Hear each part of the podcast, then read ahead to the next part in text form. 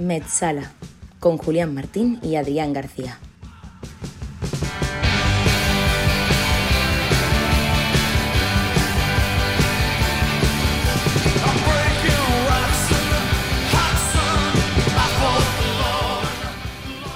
Hey, ¿qué tal? Muy buenas. Bienvenidos al tercer episodio del podcast de fútbol que va más allá del verde. Bienvenidos a Metzala. Un lunes más estamos aquí para seguir dando voz a esas historias que se quedaron fuera de la historia. Y con ese cometido me acompaña, como siempre, Julián Martín. ¿Qué tal por ahí? ¿Qué tal, Adrián? Saludos, saludos a ti, saludos a nuestros oyentes. Una semana más volvemos a estar aquí.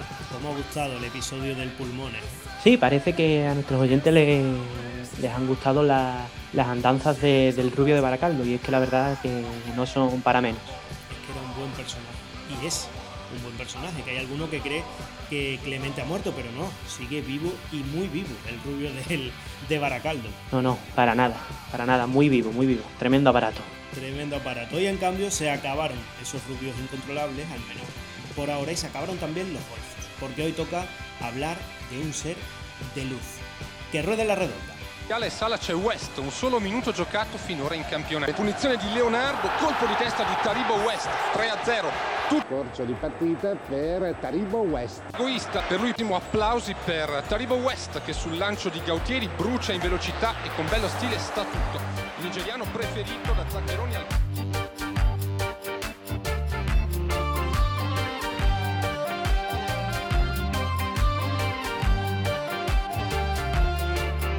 Bueno, pues Taribo West o Taribo West, como queráis llamarlo, porque en las diferentes fuentes de las que hemos bebido, audiovisuales por supuesto, lo pronuncian de una forma u otra, es hoy el protagonista de este capítulo de Mechala. Un Taribo West, que, del que recordaréis mucho seguramente su aspecto, un hombre muy doble, con unos peinados alocados que no concuerdan mucho con su aspecto físico, pero, pero del que posiblemente nos recordéis su carrera deportiva, un poco como lo que os puede pasar con, con Paco Clavel. Claro, la verdad es que hay poca gente que conozca la carrera deportiva de, Paco Clavel, ¿eh? Claro, Paco Clavel, que como todos sabréis, jugó en el, en el Recreativo de Huelva y luego fue cedido al, al Cartaya. O sea. Exacto. Buena temporada hizo en el Cartaya, la verdad. el caso es que de Paco Clavel y de Taribo, o Taribo West, se recuerda lo mismo. Pero Hoy, aquí en Mechala, que ya sabéis que nos gusta ir más allá del verde y más allá de las apariencias, os vamos a contar qué fue de Taribo West fuera del campo. Y va a sorprender mucho porque choca con su imagen. ¿eh? Sí, totalmente, totalmente. Mucha gente al verlo se puede esperar un Dennis Rodman en, el, fútbol, pero nada más lejos de la realidad. Aunque, aunque hay que decir que su infancia mm, no hacía esperar los derroteros por los que ha acabado yendo. Eh, hay que decir que nace en Port Harcourt, una ciudad costera de Nigeria, de ahí lo de Port, puerto. Gracias. Eh, hombre, esto es como Magic English. Vienes por el entretenimiento y te llevas una lección de inglés. Tres por uno. Claro, Carrefour. Entonces, eso, una infancia complicada en Nigeria y a la corta edad de 9 años la abandona y se muda a Lagos, donde ingresa en una banda, Adrián. ¿De rock, de indie, de, de reggae? No, no, se llamaba los Area Boys. ¿No te suenan? Los Area Boys. No me suena, la verdad. Pues claro, mm, en cuanto a música es normal que no te suene. Pero como mafia a lo mejor sí que te puede sonar, porque son una de las mafias más peligrosas de África. Son, es cosa seria, el nombre no lo hace presagiar. Los chicos del área, pues como que no es que sean los Peaky Blinders, ni, mucho menos. Pero la verdad que, es que son de armas tomar y precisamente en una de esas peleas de mafia muere un amigo cercano y es precisamente esa muerte la que le hace volver a su ciudad natal, refugiarse en el fútbol y encarrilar un poco su vida recala en el Julius Berger, uno de los equipos más importantes de Nigeria, y desde ese momento he seguido por varios equipos europeos. Sí, y así le surge la oportunidad del Auxerre, del gran Auxerre francés. Además llega al que probablemente haya sido el mejor Auxerre de la historia, porque con él, con Taribo West como titular, ¿eh? como titular y persona o personaje clave en ese gran momento del Auxerre, el equipo francés gana una liga, la del 94, y dos copas de Francia. Y lo hace además rodeado de, grandes futbolistas, como tú bien recordarás, Julián. Sí, claro. Mm, como por ejemplo. Sí, sí, sí, eh, exacto. Exacto. Claro. Sí, sí. o también. Y el media punta, sí, sí, sí, sí. Claro, sabes, ¿no? Sí, sí, la verdad que era.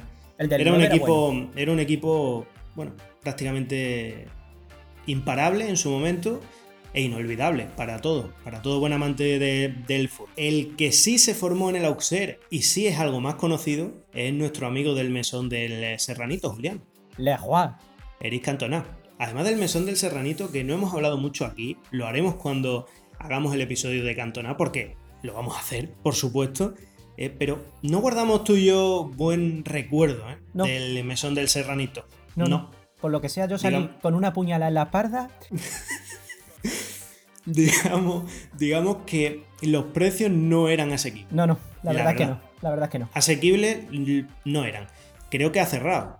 Yo Puede ser, puede ser. Parece que desde aquel momento no levantan cabeza. El caso es que nuestro amigo del mesón del Serranito, Eric Cantona, eh, dijo una frase sobre el Auxerre. Dijo que el Auxerre era un equipo tan especial, tan grande, que Francia no lo merecía. Y si lo dice Cantona, así es. Así que viva Auxerre. Lo que diga, lo que diga Cantona va a misa, o sea que. Yo ni lo cuestiono. En esa época del Auxerre, por cierto, ya era indiscutible, por supuesto, en su país, en su selección, en Nigeria. Claro, así es. eh, Indiscutible. Comienza primero a ir con las Flying Eagles, las águilas voladoras, la selección sub-20. Gracias de nuevo. De nada, ya lo digo. Julián Martín, profesor de inglés, el teacher.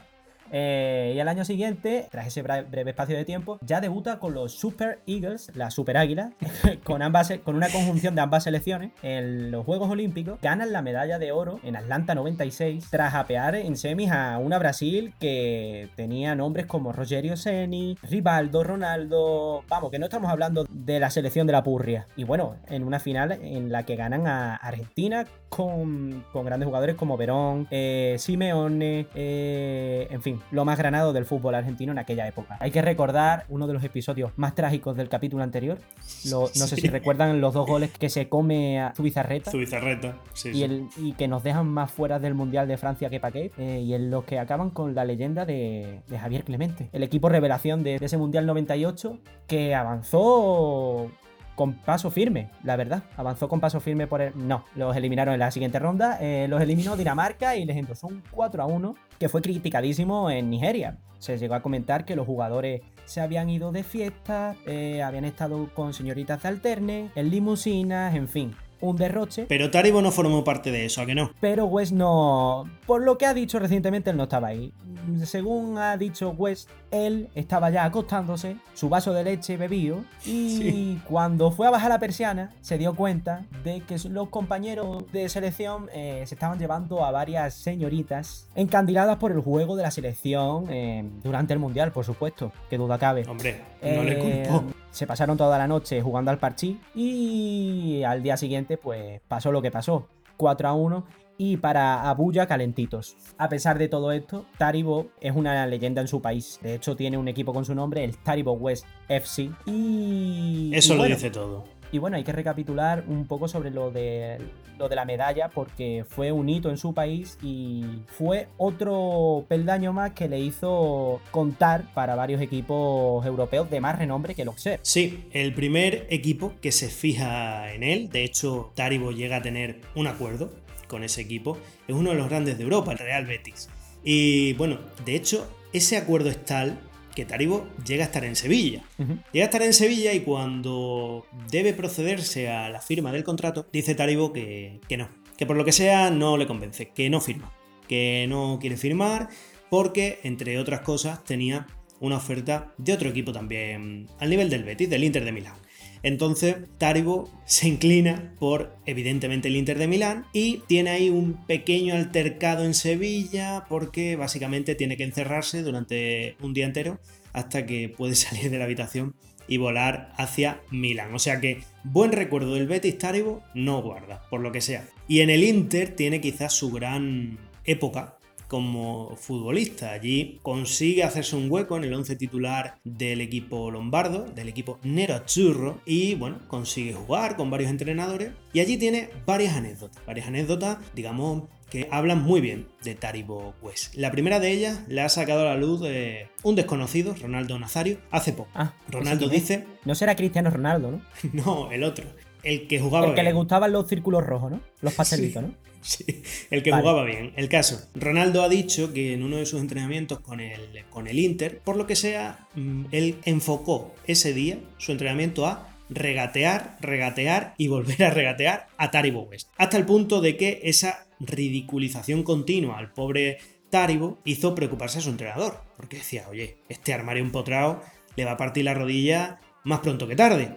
El caso es que lo que sorprendió a sus compañeros y a su entrenador y al propio Ronaldo es que Taribo pues es un oso amoroso. No le hizo absolutamente nada. Todo. Encajó perfectamente ese ridículo y siguió entrenando como si cualquier cosa. Él, pa'lante. Porque esa es la filosofía de Taribo. Una filosofía comprometida con el prójimo. Como veremos. Matata. Exacto. Y tiene otras dos anécdotas que también hablan, ya no sé si también de él, pero que las contó el gran capitán Nerazzurro Zanetti, ¿vale? Esas dos anécdotas tienen un poco que ver con la religión y los orígenes de Taribo West. La primera de ellas es que en una temporada con el Inter, de repente Taribo viajó a Nigeria y desapareció. Un día tras otro, ¿dónde está Taribo? ¿Dónde ¿Dónde está? está Taribo? ¿Dónde ¿Dónde está? ¿Dónde está? No llega, no llega, oye que no viene, oye ¿dónde está este? Sin noticias de Taribo, hasta que un mes después se presentó en el entrenamiento. Entonces, claro, sus compañeros se sorprendieron de volver a verle por allí y le preguntaron, oye, ¿dónde has estado, tío? Llevas un mes sin aparecer por aquí. Y él les contestó que se había casado. A lo que sus compañeros, claro, estupefactos le dijeron, pero ¿y qué tiene que ver eso? Dice, no, no, es que, a ver, en Nigeria, cuando te casas, tienes un mes de vacaciones. Y él se lo tomó al pie de la letra, se fue a Nigeria, se casó y allí se quedó un mes. Y luego tiene otra anécdota también con, con Zanetti, con Christian Vieri, que ambos jugadores recordaron hace poco en un programa de, de televisión italiano, en la que, bueno, era el cumpleaños de Taribo, y Taribo, que nunca ha sido un chico que se haya prestado en demasía a la fiesta y a la lujuria, dijo, No. no, no, esta vez voy a hacer una fiesta de cumpleaños. Dice, estáis todos invitados. Entonces Zanetti y Vieri, que han sido siempre buenos amigos, decidieron ir juntos. Le, le preguntaron a Taribo, oye, ¿a qué hora nos acercamos? Y Taribo les dijo, bueno, venid sobre las 7, que es buena hora. Total, que Vieri y Zanetti, por lo que sea, no sabemos por qué motivo, llegaron tarde, llegaron a las 8, y aún así, llegando tarde, se encontraron con Taribo rezando. Llegan, oh, Bueno. vaya, está rezando, no le vamos a interrumpir. A las 9, Taribo seguía rezando. Bueno, A las 10 seguía rezando. Y a las bueno, 11, eso ya- Zanetti y Vieri se fueron del cumpleaños porque ni habían comido ni habían bebido y se tuvieron que, que ir porque Taribo a las 11 de la noche seguía rezando. ojo, ni un mísero pan bimbo partió a la mitad, ¿eh? Nada, nada. Con foie gras, Ni ¿eh? chetos, nada, nada. Él siguió en el Inter unos años más, pero la llegada de Marcelo Lippi al banquillo interista eh, supuso el destierro de Taribo del equipo. Al poco tiempo de vivir en Milán, él recibe la visita de su hermana Patience, Paciencia, que le dijo que su casa estaba llena de malas vibraciones. Vaya. Mm, Mala vibra Te fuera. veo Laura, mm, efectivamente, mala vibra afuera, te veo, te veo Laura negro, le diría su hermana a él y, y nada, y raudos y veloces se pusieron a, a rezar y según cuenta Taribo, dice que los cajones de la casa empezaron a abrirse y a cerrarse, todo esto mientras estaban rezando, un auténtico poltergeist y que en ese momento de abrirse y cerrarse cajones, de rezar, él dice que siente la llamada de ser pastor y se ordena pastor. Eh, más tarde también, tras, este, tras esta experiencia, él siente la llamada de Dios y le dice, Taribo, Taribo, escúchame hijo, Sí, dime, tú dime. tienes que jugar, tienes que ser... Eso se lo titular". dijo Dios a Taribo. Dios, sí, sí, sí, sí,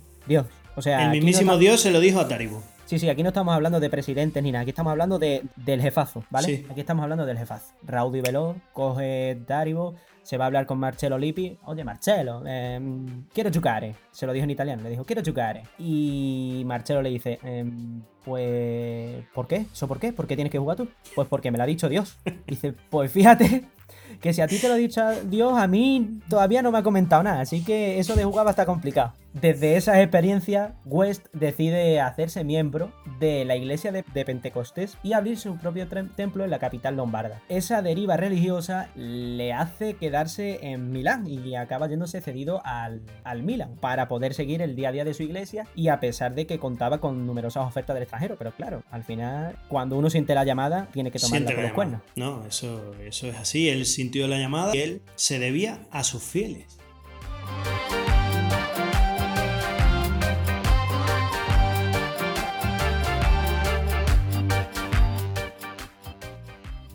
Porque, Julián, ¿qué es el Madrid? ¿Qué es el United? al lado de Dios. Nada, nada, nada, nada. Nada que ver. Absolutamente Nada nada. que ver. Él sintió la llamada y él se debía a sus fieles. Y por eso fichó por el Milán y rechazó las ofertas de otros grandes de Europa como el Madrid y el United. Al Milan llega con cierto estatus Claro. en el fútbol europeo porque en el Inter, bueno, él había cumplido, había sido en varios tramos titular en el conjunto Nerazzurro. No, sí, permíteme, Adrián, bueno. que al final gana una UEFA y una Serie A, entonces. Claro, y claro, jugando con decir, él- cierta ciudad, o sea, es importante Sí, sí. en ese equipo. Él en el Inter cumple hasta que se encuentra con, con Lippi y con Dios. Pero hasta ese momento él, él cumple. Entonces, bueno, en el Milan se frotaban las manos. Decían, "Uh, vaya fichaje hemos hecho, Taribo, tal, en defensa. A una defensa en la que complementaba a otros nombres así también algo desconocidos como Maldini y Costa Curta. ¿Vale? Llega no sé quiénes Taribo, son, la verdad. se- Últimamente estás diciendo unos nombres que no, que no sé ni quiénes son ninguno, tío. Bueno, pues para Taribo, Maldini y Costa Curta no son nadie. Se esperaba una temporada exitosa de Taribo en el Milan y efectivamente lo fue. Cuatro partidos jugados y un gol de Taribo. Oye, mm, pues mira, ¿qué quieres que te diga? Cuatro partidos y un gol. Hombre, Que baje, que baje su amigo eh, Dios y lo vea, porque es que mejor ya imposible, quisieras vaya registro. Ya, qui- ya quisieras Hazard firma esos números. Y tanto. Hombre, o sea, cuatro partidos y un gol. Vamos, que, que se salió. Que se salió. La tasa goleadora es increíble para un central.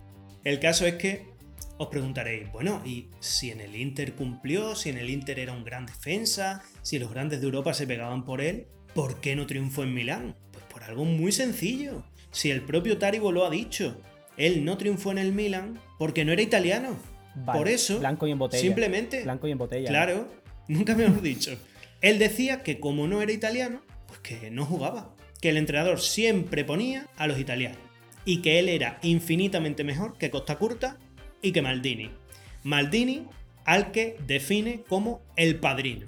¿Y eso? Él dice, sí, él dice que Maldini es el padrino de Milán y que se lo avisaron antes de decir, pero que él confiaba en sus posibilidades y como digo, él mantiene a día de hoy que él fue mejor que Maldini. ¿eh? O sea, esto no es ninguna broma. De hecho, dice que en los partidos que juega en el Milan, como si fueran 20, en todos él fue el mejor jugador sobre la cancha. MVP. En todos. O Rodman. sea, en- sí, sí, sí. O sea, él sigue diciendo que por lo único que no jugó en Milán es porque no era italiano. Así que esa fue su, su etapa en el Milan. A partir de ahí empieza un declive impresionante. No, sí, sí. Cuesta abajo y sin freno. eh, en el Milan no termina de rascar bola. Se va a Inglaterra y se suma a, a las filas de- del Derby County, un histórico del fútbol inglés, que no vivía sus mejores, sus mejores tiempos, pero al que llegó eh, prometiendo salvar al equipo y de hecho lo consigue y se convierte en una pieza clave dentro del esquema de, de Jim Smith, el, el entrenador del conjunto de Derbyshire. Eso sí, cuando logró salvar al equipo, desapareció varios partidos para centrarse en jugar con su selección, con Nigeria. Además, nunca dejó de asistir a sus compromisos religiosos en, En en Milán. Milán. Tenía palabrado eh, en su contrato la, una especie de bula, vamos a llamarlo así, ya que estamos en términos religiosos, una especie de bula que le permitía eh, ausentarse los domingos, que se pudiera ir a predicar la palabra del Señor a, a Lombardía. Sí, Eh, vamos, que él firmó compaginar fútbol y fe, básicamente. está. Efectivamente, efectivamente. Esta, esta situación lo único que pudo provocar es que permaneciese solamente un año en el equipo a pesar de que cayó en gracia de, la afición y, y de que él estaba contento en, en Derbyshire.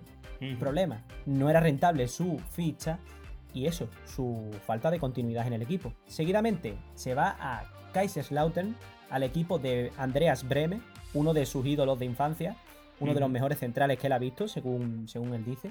Todo esto parece que jugó a su favor, ¿no, Adrián? Sí, Con su central favorito, tal. eh, pues Claro. no, pues duró menos incluso. Él debuta contra el San Pauli, equipo del que tenemos que hacer un programa, compañero lo haremos, lo haremos. lo tenemos que hacer. Pues eso, debuta con San Pauli. Y al finalizar, o sea, y ya en la segunda vuelta, en el partido de vuelta contra San Pauli, él dice que tiene gastroenteritis, que no puede ser de la partida, Hombre, si tenía gastroenteritis, ¿cómo va a jugar? claro, y que eso, y que no puede jugar. Le dan la baja. ¿Y qué pasa? El equipo pierde estrepitosamente mientras Taribo West está en Italia con su congregación celebrando su cumpleaños. posiblemente rezando, pero bueno, celebrando su cumpleaños.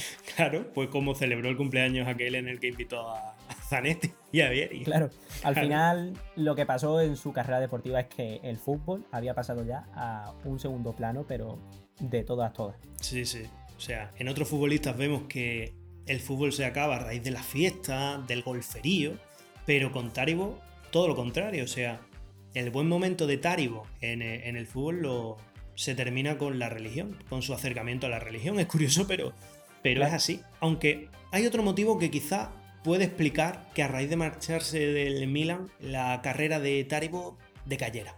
Y tú dirás, ¿qué otro ¿Qué- el motivo qué? puede haber? ¿Qué ¿El otro motivo? ¿Qué otro motivo? ¿Eso? ¿Qué otro motivo?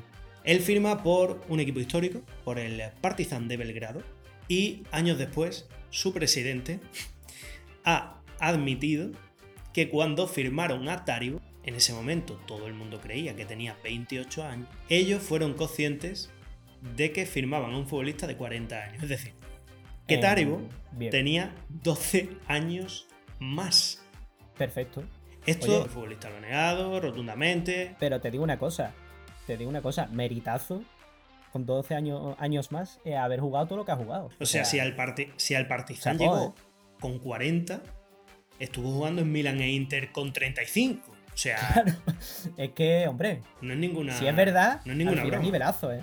Taribo West, balón de oro, el que le dieron a, a Di Stéfano, que se lo den a Taribo West, por, por Dios. ¿A Hombre, qué estamos es que- esperando? O sea, con 40 años. Y luego hablan de "Ah, Zanetti, ah, Joaquín en el Betis ahora. Hombre, por favor, Taribo. Taribo estuvo ahí siendo titular del Inter con 37 años. Hombre, Claro que sí, hombre. Y firmó por el Partizan. Insisto, Taribo esto lo niega. ¿eh? Deberíamos fiarnos porque él es un hombre de fe. Bueno, vale. Pero, pero la verdad que si veis sus imágenes. mm, O sea, si veis Parece sus que tiene más edad de la que aparenta. eh, sí, sí, sí, sí.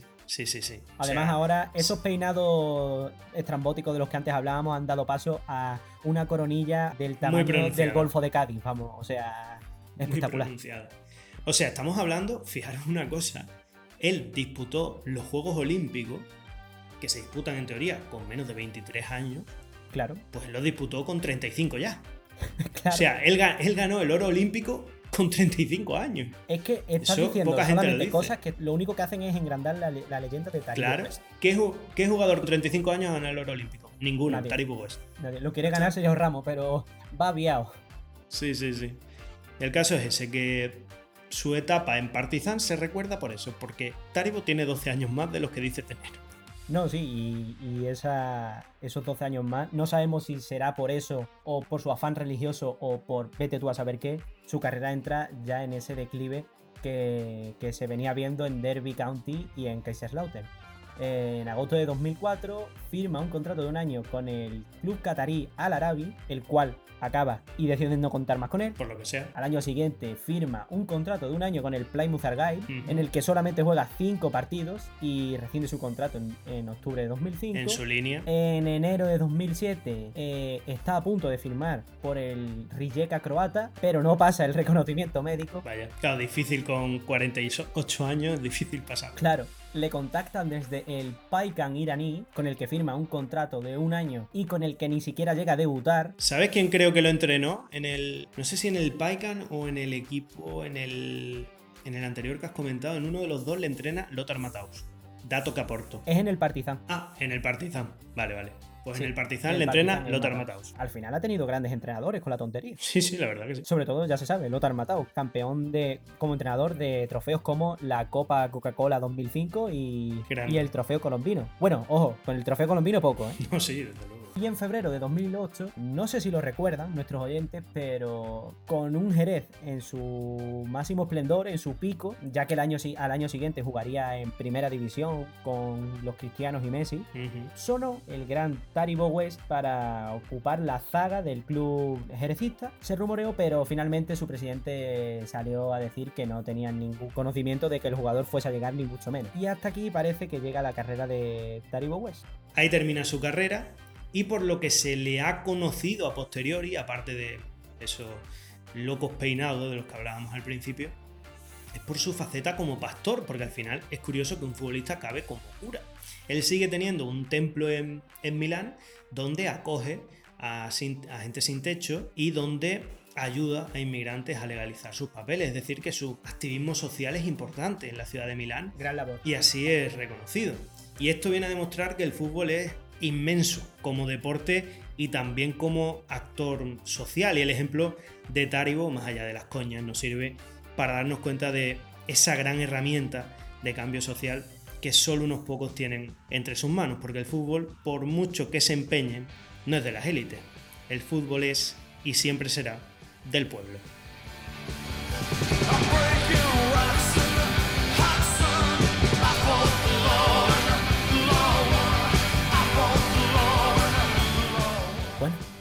Con esta gran reflexión de, de Adrián García, con la firma, con el editorial, Para eso estamos. pues despedimos una semana más Mechala, con ganas de volver la semana que viene y, y nada, habiendo disfrutado este programa de- del gran Taribo West. Adrián, un placer estar contigo esta semana otra Yo lo he disfrutado incluso más que el del pulmones, con eso te digo todo. Wow, increíble. Hasta la semana que viene. She's the best